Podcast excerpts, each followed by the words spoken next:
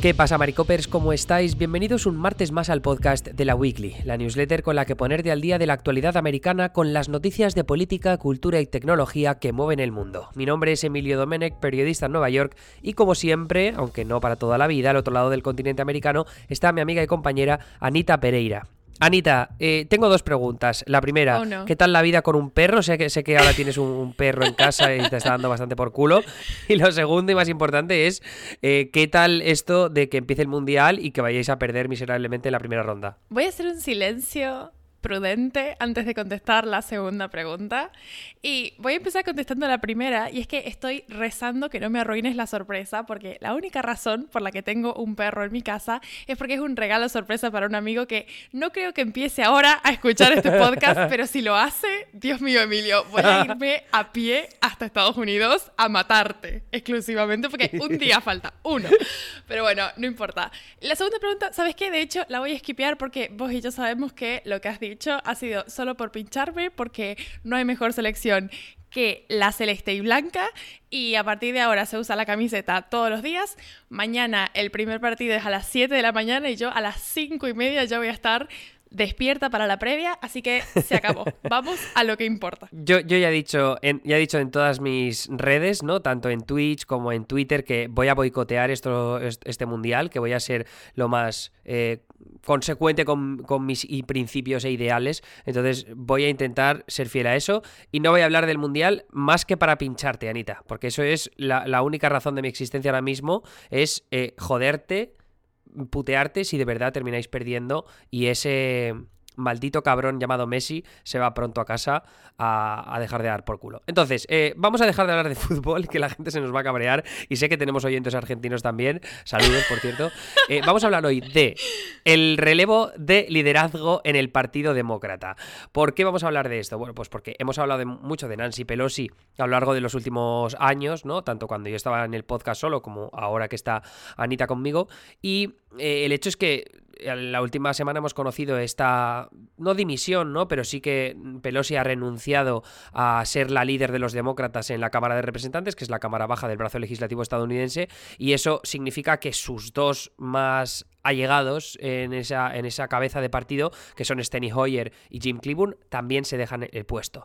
Eh, esto es interesante, por un lado, porque ellos son los que han liderado el partido más o menos desde primeros de los 2000, mediados. Jim Clyburn llegó un poco más tarde, pero eh, en el caso de Nancy Pelosi y de Steny Hoyer, al principio eran rivales, pero desde hace unos cuantos años pues forman parte de esta, de- o sea, son el número uno y el número dos de los demócratas, son los que han conseguido algunos de los proyectos legislativos más exitosos, que ahora los repasaremos con Anita, pero ¿qué es lo que hacen los líderes del Partido Demócrata, no? Y ahora especialmente que vamos a hablar de los sucesores, que en este caso los nombres, para que los tengáis en cuenta, vamos a hablar de ellos más en concreto, son Hakim Jeffries, que va a sustituir a Pelosi, Catherine Clark, que va a sustituir a Steny Hoyer, y Pete Aguilar, que va a sustituir a Jim Eh, ¿Qué hacen estos? Pues más que nada, así en resumidas cuentas, es dentro de lo que es la Cámara eh, de Representantes, es encargarse de marcar la agenda legislativa del partido. Y eso incluye establecer prioridades, definir qué mensajes y estrategias políticas hay que perseguir y luego también, evidentemente, buscar consenso para votar por las causas prioritarias del caucus, del caucus demócrata. Caucus que es como una especie de sinónimo a la hora de hablar del grupo demócrata en la Cámara de Representantes. Muchas veces lo veréis eh, referido así en los medios de comunicación. Entonces, eh, como decía yo, Pelosi, Hoyer y Cleburne se van, pero es verdad que eh, tienen sus sucesores tienen un expediente importante al que responder porque ese tridente ha conseguido muchos éxitos a lo largo de, de las últimas dos décadas, Anita. Sí, yo creo que este es el espacio en el que les damos algo de crédito, ¿no? Porque no es fácil negociar con estas dos facciones que tiene el Partido Demócrata, que es el establishment como la parte más conservadora y luego los demócratas full progresistas que avalan como proyectos muy ambiciosos. Entonces, el rol de estas tres personas ha sido un poco mediar entre esas dos fuerzas dentro del partido, a llegar a acuerdos, como decías vos antes, conseguir esos consensos. Y bueno, dentro de los éxitos a la hora de, lograr esos consensos está, por ejemplo, durante la era Obama, que lograron pasar la reforma sanitaria de Obamacare, pese a que había muchos congresistas que sabían que les podía costar el, escaño, es decir, que en la próxima reelección, digamos, esa decisión podía hacer que no renovaran en la Cámara.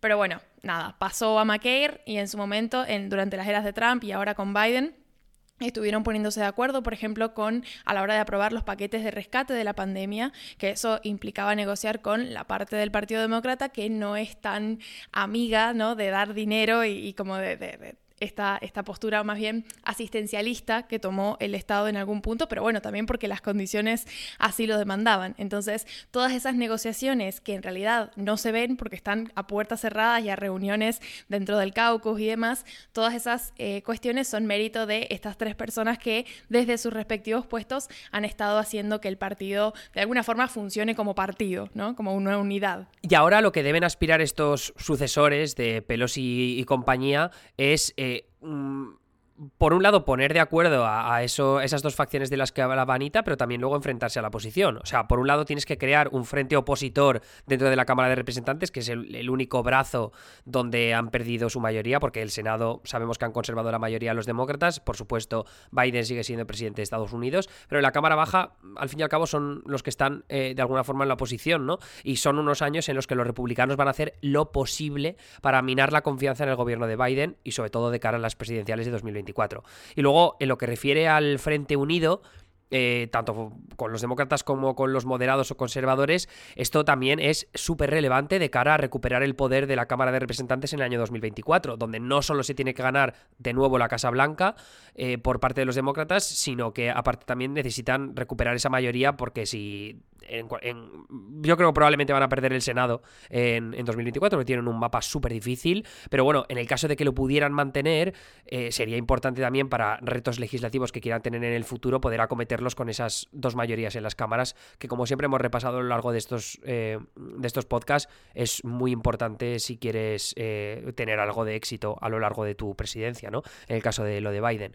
Entonces, ¿quiénes son estos Hakim Jeffries, Chris, este, ¿cómo se, cómo se llama? Catherine Clark y Pete Aguilar. Eh, Anita, te pillo un poco aquí porque te voy a cambiar el orden que habíamos establecido en el guion, pero te voy a preguntar primero por Pete Aguilar y así luego terminamos con Hakim Jeffries, porque eh, Pete Aguilar es el latino con el rango más alto en el Congreso o la Cámara de Representantes. ¿Qué sabemos de, Pita Aguilar? ¿Qué nos dice su carrera sobre cómo ha podido llegar hasta aquí? Bueno, él eh, fue alcalde antes de convertirse en representante de la ciudad en la que nació, que es Redlands, una ciudad en California. Y bueno, como tuvo una gestión bastante buena, eh, lo que leía es que es como una persona que es recordada por haber hecho una buena administración, sobre todo en un contexto en el que, bueno, eh, había como ciertos desafíos económicos, ¿no? Entonces, con esa buena gestión consiguió catapultarse a ser representante de eh, este distrito al noroeste de, los, de la ciudad de Los Ángeles y en, en el Congreso, bueno, ha, sido como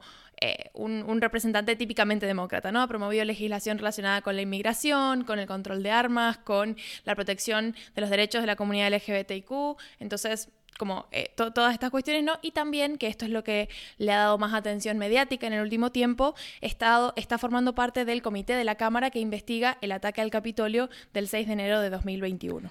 En el caso de Pita Aguilar, el puesto que heredaría, todo esto, claro, dependiendo de que ganen las elecciones que están programadas para finales de mes, pero ya como repasaremos al final, no tienen muchos rivales, o sea, por no decir ninguno, así que cabe esperar que todo va a salir según lo previsto.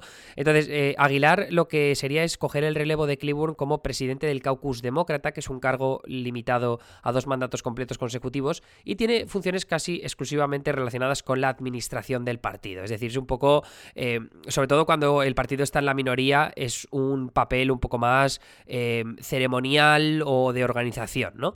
Entonces, por ejemplo, preside las reuniones del caucus en las que participan todos los miembros de la bancada demócrata, establece grupos de trabajo sobre los temas que se tienen que tratar, también eh, a través de, de estos grupos se desarrolla y comunica la agenda o la política legislativa del partido y luego también nombra a los miembros que dirigen cada grupo. Entonces, si hay que poner prioridad en sanidad o en, por ejemplo, la regulación bancaria, establecer a los líderes de cada uno de esos grupos luego puede ser relevante para que esas figuras políticas tengan una mayor presencia en la Cámara de Representantes y luego en los medios de comunicación, ¿no? Eh, a, la hora de, por ejemplo, encabezar distintos proyectos legislativos que les dé esa atención mediática. Entonces, es un poco establecer ese tipo de conexiones que, que funciona muy bien para ganarte aliados y luego para conseguir llevar a cabo, eh, en este caso, ambiciones legislativas más importantes.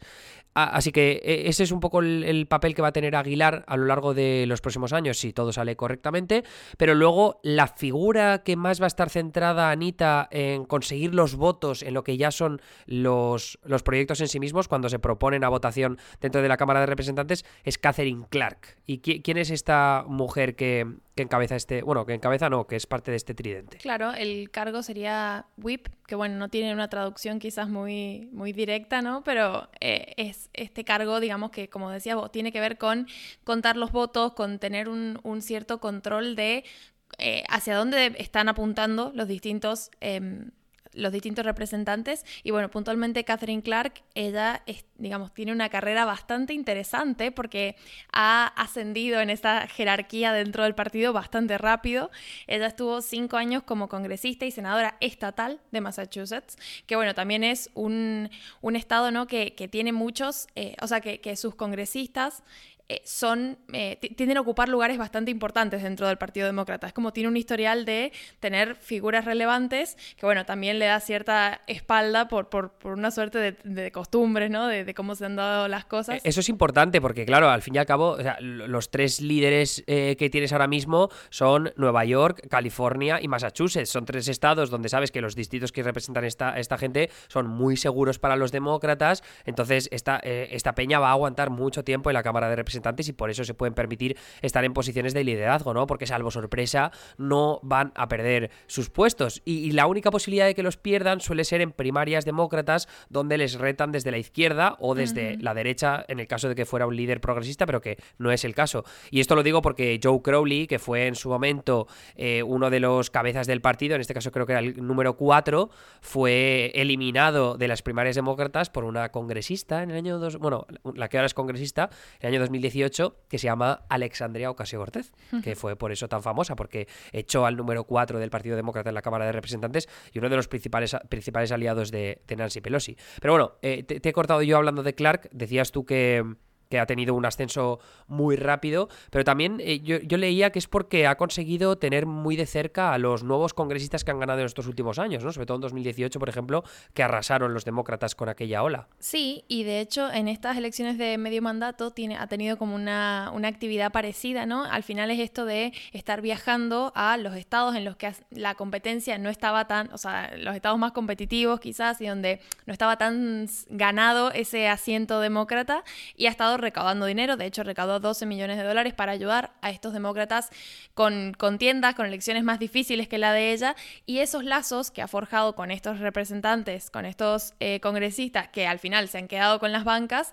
la ayudan, ¿no? Porque le dan, le dan cierto, es como, como relaciones públicas, ¿no? Tipo, al final esos representantes que contaron con su ayuda, quizás, o sea, con, una ayuda que, que nada, vino por, por, por, iniciativa suya, ¿no? Al final después se traduce en buenos lazos al interior y bueno, y obviamente el, el voto, ¿no? Cuando ella se presenta y dice, cuando, cuando Clyburn anuncia que no tenía intención de renovar el cargo, bueno, ella emite este comunicado pidiendo apoyo y sabe que cuenta con cierto apoyo gracias a, estos vínculos que ha ido forjando. Catherine Clark, que además ha, sido una figura súper cercana a Nancy Pelosi, Nancy Pelosi conocida por la capacidad que tiene de conseguir los votos necesarios, incluso en, proyectos legislativos como muy, muy, muy, muy difíciles, que necesitas el compromiso de moderados y de congresistas que se disputan su puesto, su escaño en distritos súper competitivos, ¿no? Y por tanto, apoyar proyectos que pueden ser vistos como más progresistas o que luego te lo van a convertir los republicanos en mensajes políticos como, ah, apoyó esta ley radical, tal, no sé qué. Eso Nancy Pelosi lo ha conseguido y, y Catherine Clark lleva unos años muy o sea, siendo muy cercana a ella para un poco heredar también las mismas características, ¿no? Y, ser un poco esa voz por lo bajini que está recorriendo los pasillos, eh, entrando en los despachos, intentando convencer a la peña. Entonces, esa es la labor del whip, que por cierto, whip eh, es, es, una palabra que se puede traducir a látigo, y viene el concepto por temas parlamentarios británicos de cómo eh, los asistentes de los cazadores lo que hacían era usar un látigo para que los perros de caza eh, se mantuvieran como dentro del equipo de, vanguardia fuerte. del equipo de caza. Entonces, para mantenerlos... Sí, mola mucho. Entonces, para mantenerlos juntos a todos, para mantener esa disciplina de partido, usaban el látigo, ¿no? Entonces, eh, el whip en, en términos políticos es el que se encarga de mantener esa unidad y esa disciplina de partido. O sea, que esa será una de las labores principales de Clark. De hecho, en el comunicado en el que anuncia ¿no? sus intenciones de, convertirse en, en el nuevo whip, em, ella dice, o sea, hace todo un argumento, ¿no? Eh, vinculándolo con este peligroso ataque, literalmente dice, de la mayoría republicana en la Cámara. Entonces, ya ahí vemos eh, el primer, el, el pilar base de esta, esta consigna de unión entre los demócratas. Es como, bueno, sí, tenemos una parte más ah, progresista, tenemos una parte más moderada, pero a fin de cuentas estamos todos de acuerdo que los republicanos son peligrosos, son extremistas, porque también habló de el extremismo republicano, eh, y esas son las primeras bajadas de línea y bajadas de línea partidarias que le van a ir dando el marco justamente para que ningún demócrata se salga mucho de, la línea. Vamos, que sean perros de caza todos, concentraditos en cuál es su objetivo. Y ya, ya por último, vamos a hablar de Hakim Jeffries, que es el que va a ser líder de los demócratas, posible presidente de la Cámara de Representantes. Eh, no hemos destacado esto en la newsletter, creo que quizá lo tengo que añadir así de última hora, pero que se convertiría, eh, si es elegido a finales de mes, como en el primer líder negro de la historia de uno de los dos partidos o de los dos grandes partidos de Estados Unidos. Y posiblemente, si ganan la mayoría en un futuro cercano, pues también es el presi- primer presidente de la Cámara de Representantes que, es afroamericano. Eh, pero bueno, ¿qui- ¿quién es exactamente Hakim Jeffries, Anita? Él estuvo trabajando seis años como congresista estatal, tiene como este antecedente, ¿no? De haber estado trabajando eh, a nivel más específico y luego eh, fue elegido por primera vez al Congreso en 2012 representando un, distrit- eh, un distrito de Brooklyn que tiene uno de los mayores porcentajes de población negra en todo el país, lo cual obviamente como habla de esta necesidad de representación y, y está buenísimo que se vayan conquistando esos espacios, que no casualidad casi siempre sabe llegar de la mano de los demócratas, que tienen como, como los mayores éxitos ¿no? a nivel de representación, como bueno, los latinos, los, eh, los afroamericanos, eh, hacen muchísima presencia, las mujeres, por supuesto. Em, bueno, él también tuvo un ascenso bastante rápido entre las filas demócratas gracias a cierta cercanía con algunos líderes que le sacaban varias décadas de edad, pero finalmente como consiguió forjar esos vínculos, que al final la política funciona así también. Es como dependiendo de Sí, con tienes quién que te ser un pelota, vamos. Sí, o sea, y, y dentro del partido eh, demócrata funciona en este sentido. Eh, no es lo mismo eh, estar cercano a figuras que son más controversiales, como puede ser una- un sector demócrata muy progresista, muy de izquierda, que estar más cerca de figuras más bien de centro y que se mantienen dentro de la línea de poder y los, puestos de liderazgo, ¿no? Entonces, a fin de cuentas, él un poco cayó de este lado de, de los contactos. Además que él, siendo afroamericano, es parte también del caucus negro de los demócratas en la Cámara de Representantes, que es uno de los grupos eh, más poderosos. Eh, son 50, más de 50 congresistas eh, negros, muchos de ellos del establishment, como son el propio Jeffries y luego Jim Clyburn, ¿no? que era el número 3 de los demócratas con Pelosi y Steny Hoyer. Pero el, el tema con Jeffries que lo hace tan interesante es que es conocido por elegir muy, muy cuidadosamente sus palabras cuando habla con la prensa, ¿no? Eh, es un tío que ha estudiado las biografías de líderes del partido anteriores para saber mejor un poco la, la mejor forma de mantener un mensaje claro y unificador dentro del caucus. Y luego también ha descartado un tipo de política más activista que lo que hace es muy difícil definir su perfil ideológico, ¿no? Que es algo que le sirve muy bien para poder representar a un cuerpo que es muy diverso de, a nivel ideológico también de congresistas, ya sea por los progres o por los moderados. Y el tema es que eh, a nivel legislativo se puede... ¿por qué, ¿Qué pasa? ¿Por qué te ríes? ¿Qué pasa? No, no, porque es que me hace mucha gracia que como sea conocido por esto, porque pienso que cuántas veces hemos hablado acá de que los demócratas tienen este serio problema para unificar el mensaje, para ser Ah. claros con lo que quieren transmitir. Entonces tienen uno que sabe hablar y es como, ¡fua! No, pero lo, lo interesante es que, eh, no es que no es que sepa hablar como que tenga una retórica y una oratoria muy bestia, No, no, no, sino que sabe es- hablar de que es estratégico, digamos, como... Exacto, estratégico, esa, eso te iba a decir, esa es la clave. O sea, no, no, os imaginéis un Obama, porque es que lo ves y es un coñazo verle hablar, porque es como súper político, es como eh, el mensaje muy, ay sí, pues hemos negociado, que vamos a aprobar esto, o sea, cuando habla de en términos legislativos es un coñazo, pero en cuanto tiene que hablar del Partido Republicano es ya los radicales republicanos que van a acabar con la democracia, no sé qué, entonces es siempre esta intención de, definir como mensajes muy sencillos, definir titulares, que es algo en lo que los republicanos han sido excelentes, como hemos hablado tú y yo en repetidas ocasiones, pero que los demócratas han sido pues muy malos porque siempre han estado hablando de cosas concretas, de, de estas negociaciones que falta este detallito por aquí, este detallito por allá, cómo explico este ataque que me han hecho los republicanos, ¿no? Y entonces, en vez de definir todo toda esa argumentación para contrarrestar a los republicanos,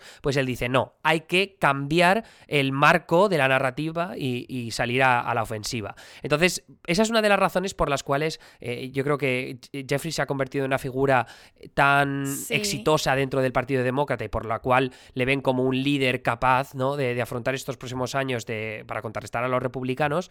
Lo que pasa es que eh, en la izquierda, Anita ha tenido como también un historial problemático. De hecho, es verdad que a nivel ideológico es difícil definirlo, pero también al mismo tiempo ha tenido enfrentamientos eh, que, le, que le han convertido prácticamente en un antagonista del, brazo progresista del partido. Sí, antes de pasar a eso, que eh, es un punto como bastante importante dentro de, su biografía, ¿no? Y porque ya han habido algunas declaraciones polémicas de ciertas figuras de la izquierda sobre este posible liderazgo de Jeffries, pienso como qué loco que él esté como con este perfil un poco, ¿no? de cuentas claras con la cuestión de los republicanos y esto de tener un mensaje claro, unificado y, bastante directo, ¿no? Porque si ponemos, o sea, si, si, pensamos que él va a ser una de las figuras principales del partido y Catherine Clark, que también lo que, lo que comentaba del comunicado antes, está bajando esta línea, es como quizás vemos fallecer completamente el bipartidismo en la Cámara Baja, porque eh, como los, republicanos siempre han sido más de no querer negociar, pero digo, si los demócratas también empiezan a jugar con estas reglas, qué, qué difícil. O sea, qué difícil pensar en un proyecto común de ambos partidos y, qué difícil pensar en Estados Unidos como definitivamente partido en dos. A, mí tampoco me sorprende, ¿no? Porque me parece que un poco las líneas que hemos visto en los últimos años han ido en esta dirección. Lo que pasa es que, como, como te decía, va a ser interesante también ver cómo lidia con la izquierda, porque hemos visto que ha tenido enfrentamientos con Alexandria Ocasio Cortez en el pasado. Eh, esto ya hablaremos más adelante, porque seguro que estas cicatrices que todavía no se han curado van a volver a, acaparar titulares ¿no? dentro del Partido Demócrata. Pero ¿cuáles son las razones por las que la izquierda detesta a Jeffries? Una es la formación en 2021 de un grupo de acción política, que es eh, grupos donde pueden recaudar dinero y luego lanzar campañas en distintos frentes del país, que se llama, este grupo se llama Team Blue Pack, y lo que pretendía era proteger a titulares demócratas, es decir, congresistas en su puesto, que estaban siendo amenazados por candidatos de la izquierda, ¿no? Un poco para protegerse del ala izquierdista de Alexandria Caso Cortez, y esto, claro, en, eh, por ejemplo, Son Patrick Maloney, que era un congresista que hemos hablado aquí en el pasado, eh, se tuvo que defender de Alessandria Biaggi, de otra, de otra candidata que también hemos hablado aquí en el pasado, que venía desde la izquierda. Entonces, aquello lo vieron como un ataque. Además, que que por lo bajini, por el interior, eh, lo que han intentado es siempre vincular a este tipo de figuras de la izquierda con Alexandra Coso Cortez, un poco como eh, vilipendiándola a ella, tal y como ha hecho el Partido Republicano. Luego, otra de las razones es que Jeffries es muy cercano a grupos de interés, grupos de lobby, recibe donaciones de las grandes corporaciones de sectores como el inmobiliario, como el bancario. Y luego también hay una entrevista con The Atlantic en el que él dijo algo que ha repetido en otras ocasiones, pero no demasiado porque él tampoco concede muchas entrevistas, ahora sí que lo vamos a ver más en los medios, pero que decía, nunca habrá un momento en el que hincaré la rodilla al socialismo demócrata de la izquierda dura, lo cual es eh, muy bestia teniendo en cuenta que el tío es parte del caucus progresista de la Cámara de Representantes. Pero claro, como tampoco está siendo muy honesto con las posturas ideológicas que tiene realmente, ¿no? Eh, es, difícil eh, decir mucho más acerca de él, pero lo caso es que, el caso es que la izquierda le tiene como un poco eh, en el papel antagonista. Y a mí me gustaría, si puedes cerrar, Anita, con lo que decía Jamal Bowman, que es un congresista de estos progresistas, parte del squad que, del que forman parte también Alexandria Caso Cortez y, la Lanomar, que tiene unas declaraciones eh, súper interesantes sobre Jeffries. Claro, él un poco dijo esto de que dijo, alguien puede ser un líder excelente y no compartir mi ideología política ni estar de acuerdo con todo el 100% del tiempo, que bueno, tiene un poco de sentido. Y lo que decía es esto, de que por ahí... Eh, algunas diferencias ideológicas no quitan el trasfondo, que es el hecho de los valores en términos de satisfacer las necesidades de las personas más marginadas, que al fin de cuentas es un poco la, gran bandera demócrata. Entonces, eh, Bowman dijo que, eso es lo que Jeffries comparte con él. De acuerdo, eh, en lo referido a cómo llegar a eso, es decir, qué camino tomar, bueno, ahí pueden haber algunas diferencias, pero eh, en última instancia apeló a ese valor fundamental que es lo que comparten todos los demócratas y que viene a ser como el, el piso del partido que bueno, está muy lindo en palabras, esto ya es mi opinión, ¿no? Pero digo, está muy lindo puesto así, pero en la práctica yo creo que va a costar bastante más de lo que dice esta frase. Sí. No, es verdad que ahí la izquierda siempre va a buscar concesiones, ¿no? Para de distintos proyectos legislativos. Aquí a mí, a mí lo que me parece más interesante es que, nada, pues Jeffries es un tío pragmático de a 100 y, pues... Eh, evidentemente yo creo que ven esos valores de valores y luego también las, las facultades de liderazgo que, que atesora y eso es lo que le hace tan válido para, un puesto de estas características y, yo creo que en la izquierda saben perfectamente que no se van a poder enfrentar a él porque es un, es un tótem, ¿no? Es demasiado grande ahora mismo como para tumbarlo. Pero bueno, como digo, a finales de mes tendremos las elecciones de los líderes demócratas, más o menos ese es el resumen de lo que os queríamos contar hoy, pero así ya tenéis el contexto para seguir hablando de, esta, de estos personajes a lo largo de los próximos meses, conforme se ponga ya en marcha la siguiente legislatura. Y Anita, eh, si te parece, lo dejamos ahí y te escuchamos a ti mañana hablar sobre el Mundial, ¿verdad? Sí, sí. Hice silencio porque quería que lo dijeras vos, pero sí, sí. Ah, vale. vale. Perfecto. Pues ya sabéis que con una suscripción premium podéis tener acceso a las columnas que enviamos los miércoles, jueves y viernes y que, pues en el caso de Anita, ella habla sobre Latinoamérica los martes normalmente, yo los miércoles, eh, perdón, los miércoles, yo hablo los jueves sobre tecnología o Hollywood.